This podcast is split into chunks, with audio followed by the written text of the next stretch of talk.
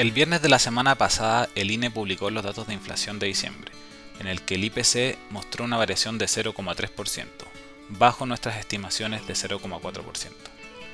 Por el lado de las alzas, destacaron los incrementos de la división de alimentos y recreación y cultura.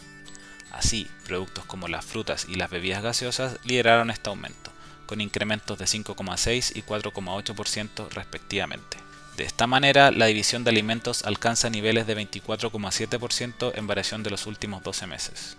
Mientras, en la división de recreación y cultura destacó el incremento de paquete turístico con un 9,8%, producto que presenta una alta volatilidad y se ve afectado por factores estacionales. De esta manera, se puede esperar que en los meses siguientes presente una variación en dirección opuesta, por lo que aportaría negativamente a esos próximos registros. Por otra parte, en la división de transporte destacaron las caídas en los precios de pasajes aéreos y combustibles, las que compensaron las alzas en transporte interurbano. Por parte de los combustibles, estos cayeron 1%, tendencia a la baja que debería mantenerse, favorecida por un tipo de cambio más apreciado y caídas en el precio del petróleo internacional.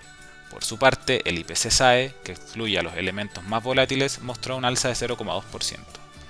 Este componente tiene una mayor persistencia en el tiempo y en general está más vinculado al comportamiento de la economía. Dado lo anterior, esta sería una señal de que la inflación está comenzando a capturar los efectos de la desaceleración en el consumo, efecto producido por la ausencia de nuevos estímulos, altas tasas de interés y deterioro en las expectativas. Con todo, estimamos que la inflación se mantendrá sobre los dos dígitos hasta el segundo trimestre, desde donde comenzará un mayor descenso. Así, producto de la caída en la actividad, la inflación finalizaría el año en torno a 4,8%. De esta manera se ubicaría en torno a la meta de 3% a mediados de 2024. Finalmente, si quieres saber más sobre nuestro contenido de actualidad, recomendaciones y cápsulas educativas, te invitamos a visitar nuestra página web viceinversiones.cl o contactando directamente a tu ejecutivo de inversión.